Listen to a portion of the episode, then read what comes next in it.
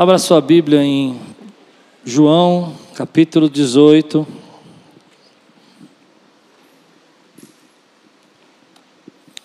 Quero preparar o seu coração para Páscoa que está chegando. Então, nesses dias, nós vamos estudar sobre os últimos momentos de Jesus. Eu gostaria que, essa, que esse ano fosse a melhor Páscoa da sua vida. A Páscoa mais cheia da presença do Espírito Santo, mais cheia da graça de Deus, mais cheia das bênçãos do Senhor. Amém? E de manhã a gente começou falando sobre João capítulo 18, principalmente na questão de que Jesus é traído por Judas. E eu falei um pouco sobre não se engane ou não finja que conheça o Senhor. O tema da manhã foi esse. Não finja que você conhece o Senhor. Tema difícil, né? Pesado, mas importante. E hoje o texto também é difícil, porque é um texto que vai falar sobre um assunto que eu detesto. João capítulo 15, versículo 18. Levante bem alto sua Bíblia e diga: Essa é minha Bíblia. Eu sou o que ela diz que eu sou. Eu tenho o que ela diz que eu tenho. E eu posso. O que ela diz que eu posso.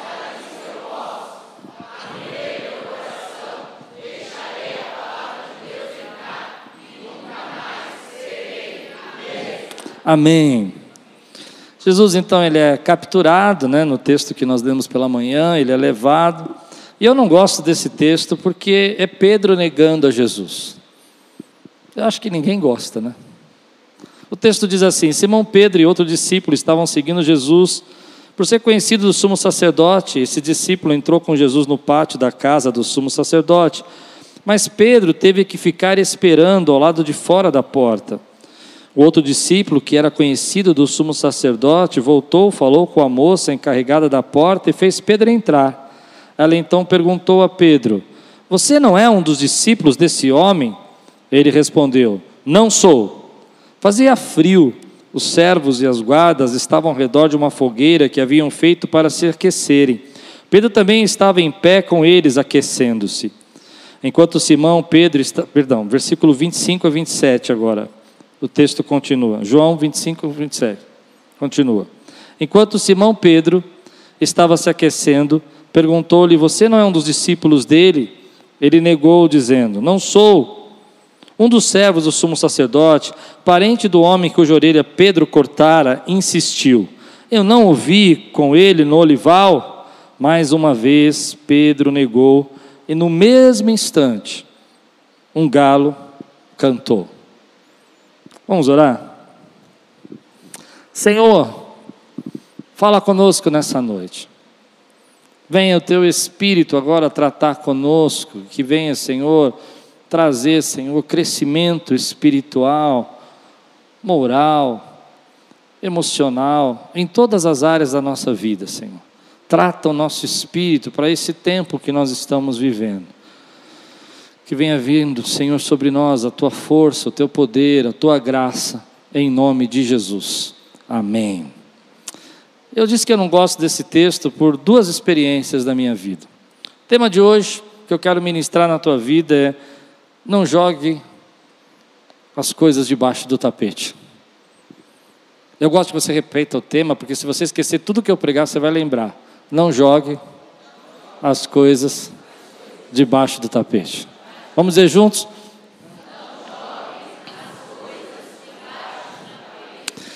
Eu não gosto desse texto porque eu tenho uma experiência pessoal com ele. A primeira vez que eu preguei esse texto, no começo do meu ministério, aliás, eu estava fazendo uma pesquisa eu percebi que nos 29 anos que eu sou pastor, preguei só duas vezes esse texto. Em 29 anos. E a primeira vez eu me recordo que foi terrível. O céu fechou. As pessoas ficaram bravas, foram se transformando, com seus dentes aparecendo para mim na pregação e suas garras. É assim que eu me lembro daquele culto. E eu não consegui terminar a mensagem. E eu não gosto também Porque essa crise essa dúvida de Pedro joga sobre nós uma, uma sensação, uma impressão. Será que é possível a gente negar o Senhor? Será que é possível a gente estar diante do Senhor, como Pedro esteve, viver tantos milagres, ser alertado por Jesus, saber quem Jesus é, entender que podemos dizer palavras como: só tu és o Cristo, só tu és aquele que tem as palavras de vida eterna. E mesmo assim a gente tem algumas atitudes na nossa vida que negam a Jesus. E é por isso que eu não gosto desse texto. Alguns anos atrás, e eu vou começar esse sermão com um testemunhal. Porque às vezes a gente não gosta de falar nisso e a gente joga para baixo do tapete as coisas. Eu estava orando, acho que nunca contei isso para vocês, e toda vez que eu orava, o Senhor falava para mim sobre esse texto de negar a Jesus. E toda vez que eu tirava uma palavra e abria a Bíblia para orar, Pedro negou Jesus. Pedro negou Jesus. E aquilo começou a me incomodar, e foram alguns dias, talvez meses, eu orando e Deus falando sobre isso. E eu comecei a pensar sobre isso. Eu falei: como que eu posso ser um servo do Senhor, um pastor, um pregador, e posso negar Jesus? E aí comecei a perceber que nós temos, às vezes, não essa negação macro, absurda, de dizer que Jesus não existe, que Jesus não é real, mas pequenas atitudes que eu estava tomando, que estava negando o que Jesus queria fazer na minha vida. E o Espírito Santo começou a me mostrar que algumas vezes ele queria derramar a presença dele, o poder dele, a unção dele sobre mim, sobre essa igreja, sobre vocês. Mas eu brincava com relação a isso. Você já fez isso alguma vez? Eu dizia, ah, mas é, eu não sou um, um pentecostal desse jeito que as pessoas são. Aliás, eu brincava até com coisas que o Espírito Santo queria fazer. Como alguma pessoa falava para mim, você ora em línguas? Eu dizia, não, eu oro, mas eu não oro como aquelas outras pessoas que fazem um monte de barulho. E o Espírito Santo começou a falar comigo: por que, que você está me negando? Ou se não, quando Deus queria falar comigo um texto como esse, uma pregação que é tão difícil da gente ministrar, eu preferia sair da pregação. Não pregar essas coisas. E o Espírito Santo falou: por que, você está me negando? Ou se não, por exemplo, quando eu estava no meio de uns amigos que tinham uma outra doutrina que era diferente da minha, e ao invés de eu assumir o meu posicionamento espiritual, e aquilo que eu vivenciei com Deus, aquilo que eu experimentei do Espírito, quantos aqui já experimentaram do Espírito? Digam amém. E aí, nessa frente dessas pessoas, ao invés de eu assumir o que eu vivenciei do Espírito, eu dizia: não, não, é realmente, esses negócios aí que acontecem são exageros. E, eu, e o Espírito falava: como que você pode dizer que é um exagero aquilo que eu estou fazendo na tua vida? Mas eu nunca, mas nunca, irmão, fiz uma relação direta com isso, com negar o que o Espírito estava fazendo na minha vida. Eu nunca fiz uma relação direta. Então, toda vez que eu olho desse texto, eu lembro como eu, eu fui um tolo, de impedir algumas ações do Espírito Santo para querer agradar pessoas, de negar o que o Espírito Santo queria fazer na minha vida e na minha família, para que eu ficasse bem com aqueles que nunca tiveram a experiência que eu tive, que nunca vão entender aquilo que você sente dentro de você, que é a presença de Deus. E como nós somos forçados, às vezes, diante dos ambientes que nós estamos e vivemos, de negar algumas coisas que nós acreditamos e alguns valores que nós temos na nossa vida. Eu, eu sei que isso pode parecer pesado demais, mas nós jogamos essas coisas debaixo do tapete. E nós começamos a dizer, não, sabe o que é? É que para não ficar mal com a minha família, eu então eu, eu, eu não falo nada, eu não assumo o meu valor, eu não assumo o meu compromisso, eu não me revelo quem eu sou, e lá eu não sou a pessoa que eu sou na igreja. E a gente às vezes não entende que isso, na verdade, está impedindo você de receber uma unção, uma porção dobrada do Espírito Santo. Deus tem mais para você. Deus tem mais para você. Então, quando eu olho para essa situação de Pedro, eu, eu quero fortalecer o teu espírito e o meu espírito, porque há coisas que Deus quer fazer na sua vida, há mudanças que Ele quer gerar em você, há bênçãos que Ele quer trazer para você, que você precisa hum, olhar para essas coisas que você está jogando para baixo do tapete e dizer: não vou mais. Eu não vou mais agradar pessoas que eu nem conheço e negar o que Deus está fazendo na minha vida. Eu não vou mais me importar se as pessoas não entendem o que eu estou pensando, o que eu estou vivendo, porque o que eu estou vivendo vem da parte de Deus. E eu não posso negar aquilo que Deus está fazendo. E se eles não gostarem de mim, por quem eu sou, se eles não gostarem de, de mim, porque é aquilo que eu creio, se eles não gostarem de mim por aquela experiência espiritual que eu tenho vivido, eu quero mais de Deus. Mas nós, não pense que é fácil, nós vivemos numa sociedade onde você é arrastado, você é zombado. As pessoas dizem para você, como, essa, como a Bíblia diz que disseram para Pedro: você não estava com ele, você não é desses seguidores, você não tem o sotaque deles, ah, você fala como eles, e elas dão risada de você, elas zombam você, elas não te aceitam nas rodas e você sofre exclusão, você não pode entrar no lugar onde elas estão porque você andou com ele, você não pode estar perto delas porque você sabe quem ele é. Você não pode, querido, viver junto com eles, porque eles vão excluir você e vão apontar o dedo para você, porque você agora está vivendo algo sobrenatural na tua vida. Mas deixa eu dizer uma coisa para você: o que eu creio muito é que Deus quer se revelar a você, meu irmão, e importa mais agradar a Deus do que aos homens, então seja aquilo que Ele sonhou. Pedro, você precisa entender que aquilo que você está vivendo hoje não é o fim, não é o limite, Deus tem muito mais. Ele tem transformação para você, Ele tem a glória dele para você, Ele tem o poder dele na sua vida. Mas a gente precisa olhar para isso. E a gente não gosta de olhar para isso. É muito mais gostoso dizer para você: olha, nós nunca fizemos isso. Eu gostaria de dizer para você que eu nunca fiz isso.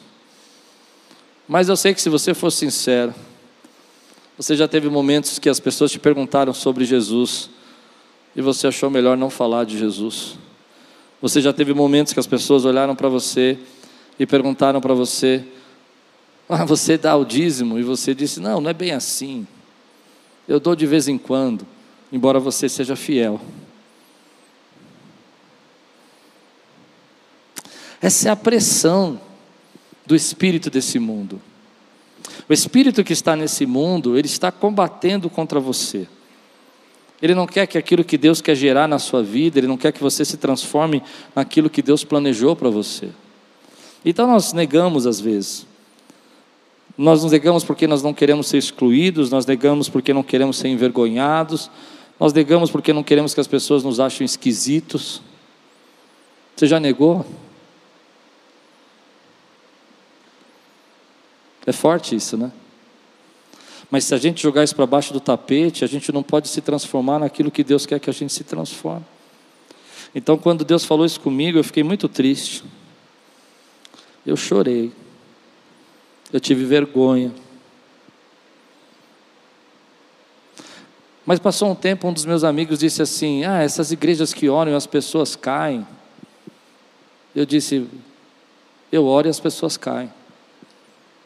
Não, não acredito. Eu falei, eu oro e as pessoas caem. Mas não é porque eu oro e as pessoas caem. É porque o Espírito Santo se manifesta na vida da pessoa. E foi libertador. Foi libertador poder chegar num lugar e as pessoas falarem. Me lembro uma vez que eu fui comprar um, uns pneus para o meu carro. E a mulher falou: Qual é a sua profissão? Eu disse: Pastor. E ela começou a olhar, olhar, olhar. Falou: Pastor não tem. Eu falei, o que tem aí? Ah, tem padre. Falei, põe padre mesmo, tá bom. Mas foi libertador. Quando eu amadureci, e não precisei dizer que eu era consultor, que eu era produtor, que não importa o que a pessoa pensa, importa que eu sou pastor. Recentemente eu fui num médico, e quando eu falei que eu era pastor, o clima fechou. Ele quase parou de me atender. Eu olhei para ele, o problema é seu. Porque eu sei quem ele é. Você vai viver isso, querido. No seu trabalho, na roda de amigos. você vai ser provado. No meio que você está, tem pessoas que vão rir de você e vão dizer: Nossa, você tem um sotaque esquisito. Nossa, você fala de uma forma estranha. Você andou com ele? E você vai dizer: Eu andei com ele. Eu sei que você não entende o meu sotaque, mas só aqueles que andaram com ele entendem o nosso sotaque. E elas vão dizer assim: Você estava lá no Olival, você estava lá junto com ele naqueles momentos, você foi um discípulo dele, você ainda tem essa mentalidade. Eu, me, escute, porque se alguém tirar um pedaço dessa pregação agora vai ficar esquisito. Você tem essa mentalidade arcaica e acredita num texto que foi escrito há dois mil anos atrás e usa esse texto como referência para a tua vida, é isso que você é. E você vai dizer: é isso que eu sou, mas eu sou muito mais que isso. Porque aquele que já pisou no Santo dos Santos, outro lugar não sabe andar. Aleluia! Glória a Deus. Então, eu quero terminar meu testemunho assim. Eu aprendi. Eu aprendi que que algumas pessoas não vão entender a experiência que você tem com o Espírito Santo, nem com Deus, nem as manifestações. E que às vezes elas vão até virar cara para você, porque vão falar que você tem um sotaque estranho. Em outras palavras, você é esquisito para elas. Mas é tão poderoso o que Deus vai fazer na vida de Pedro quando ele aprende. Escute. Quando ele aprende a identidade dele com o Senhor. Esse homem, eu, eu, vou pegar pesado agora, que é covarde como todos nós somos. Eu sei que eu já vi pregadores falando assim: Olha Pedro, o que ele fez? Eu falo: hum, Sou eu. Sou eu que tem medo de desagradar, que tem medo de sofrer consequências, de ter. Mas quando você aprende a confiar no Espírito Santo de Deus, ele vai te levar numa dimensão, querido, que você nunca podia imaginar. Ele vai usar a tua boca para três mil almas serem salvas.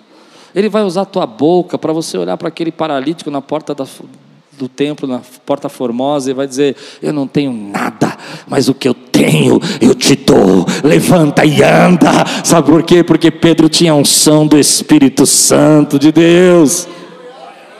Então, nessa sociedade, que o espírito desse mundo está o tempo todo falando para nós: nega, nega a tua experiência, nega a tua revelação, nega a tua fé nega o teu batismo, nega o teu compromisso, nega os teus valores, nega aquilo que você declara que é importante. A gente diz que a nossa família é importante, mas ele vai oferecer coisas que vão negar essa importância. Situações que você vai dizer assim: não, eu, eu a minha família é em primeiro lugar, mas ah, imediatamente vai aparecer para você alguma coisa que vai dizer completamente o contrário, deixa a sua família em último lugar na sua escolha. E vai forçar você a negar. Então, olhar para isso é buscar esse fortalecimento do espírito para viver o que Deus tem para nós. Então, para mim, foi libertador.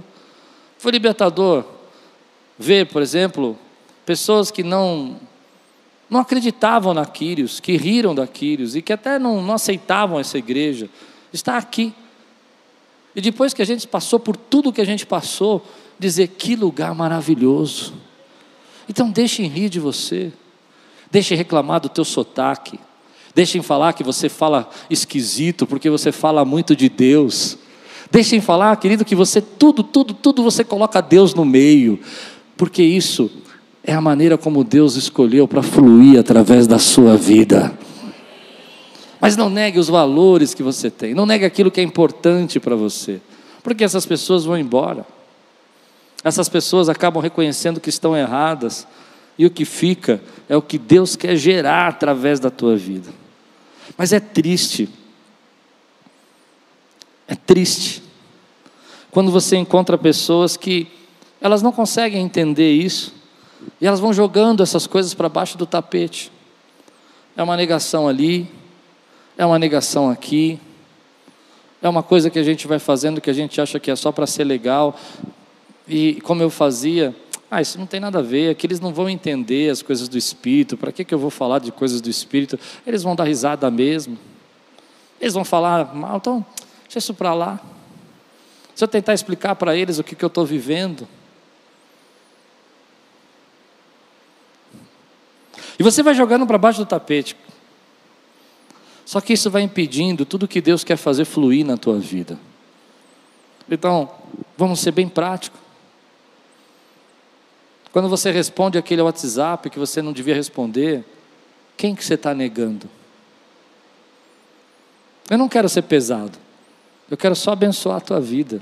Eu quero que você tenha uma vida abençoada, cheia da glória e cheia da bênção de Deus. Mas quando você responde aquele WhatsApp, talvez você esteja negando pelo menos uns cinco ou seis valores que você disse que era importante para você. Sua família, sua integridade, seu compromisso, seu ministério, sua intimidade com Deus. E aí a gente põe na nossa cabeça que isso não faz diferença. Porque Deus nos ama mesmo. Ele ama. E aí que fica confuso. Ele não deixou de amar Pedro. Você sabe o que vai acontecer? Ele vai restaurar Pedro. A questão é o que Pedro não poderia se transformar enquanto ele não fosse liberto daquilo que ele estava vivendo. Um texto um pouco antes, ele corta a orelha de Malcolm. E, e, Jesus repreende ele, porque Jesus, quando fala eu sou, no texto da manhã que eu preguei, todo o exército que estava ali se dobra, se cai. E ele está dizendo naquela atitude que ele é poderoso para fazer o que quiser. Mas Pedro, numa rebeldia, numa maneira de querer mostrar que ele podia tomar a frente de Jesus, ele corta a orelha de Malcolm. E esse mesmo homem que está cheio de sua coragem, porque sabe o que Jesus pode fazer, agora está amedrontado e com medo. Então Deus te trouxe aqui hoje. Assim diz o Senhor, para fortalecer o teu espírito, para que você possa se transformar cada dia interiormente na mulher e no homem que Deus planejou que você fosse. Gostem de você ou deixem de gostar, porque as tuas bênçãos não vêm deles, as tuas bênçãos vêm do Senhor. Entenda ou não entendam quem você é, o que importa é que Deus tem mais para você, Deus tem mais para você, Deus tem mais para você, Deus tem mais para você, Deus tem mais para você. Mas aquela noite o Espírito Santo falou isso para mim: toda vez que você nega o que eu tenho feito, toda vez que você fala que não é que você não quer ser exagerado, você está negando o que eu estou fazendo, isso me entristece. Eu falei, Espírito Santo, eu não quero te entristecer. Eu não quero. Eu quero viver a porção dobrada que o Senhor tem para a nossa vida. Então, o primeiro caminho que a gente precisa entrar para parar de jogar isso para baixo do tapete é que você precisa conhecer as suas fraquezas. Você precisa entender, querido, por mais que você busque ao Senhor, por mais que você seja esteja com Ele, por mais que você saiba quem Ele é, por mais que você conheça os milagres que Ele pode fazer, por mais que você possa viver aquilo que Ele preparou para a tua vida, você precisa conhecer, querido, que tem certas situações que vão empurrar você para esse tipo de medo e desse tipo de problema que Pedro passou. Às vezes é agradar aos outros, às vezes é o medo de perder o seu emprego, às vezes é o medo que você tem de que Deus não vai sustentar você no seu futuro. E se a gente não reconhece as nossas fraquezas, a gente se torna alvo fácil para o inimigo. E ele vai sempre jogar aquela situação para a tua vida. Ele vai sempre voltar a fazer aquilo. É interessante que Pedro, ele se manifestava como alguém muito corajoso, ele dizia que iria para o Senhor até o fim e tudo mais, e Jesus já tinha falado para ele, você quer ver comigo, em Lucas capítulo 22, versículo 34, ah, em pouco antes, Jesus diz assim: eu digo, Pedro, que antes que o galo cante, hoje, é uma palavra específica, hoje, antes, você vai me negar três vezes que me conhece. Você vai negar que me conhece. Então, aqui tem uma lição para nós, porque Jesus está alertando, está avisando a Pedro, mas mesmo ele avisando e alertando a Pedro, ele não está preparado para aquilo que está por vir. E às vezes você não entende que existem algumas áreas da sua vida que te pressionam mais, mexem mais com você, te fazem ficar mais ansioso, mais preocupado, mais temeroso, faz você tomar frente de Deus.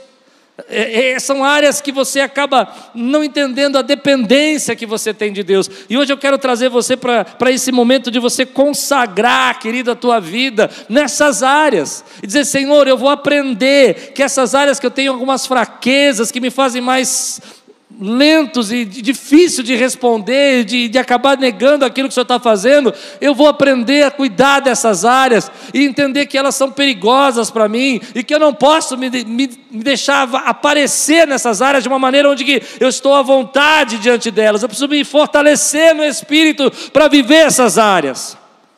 Eu preciso ser fortalecido, porque eu quero viver tudo aquilo que Deus planejou. Então Deus manda você falar e você não fala porque você tem medo. Mas você sabe que quando você falar, vai ter uma liberação de Deus sobre a sua casa.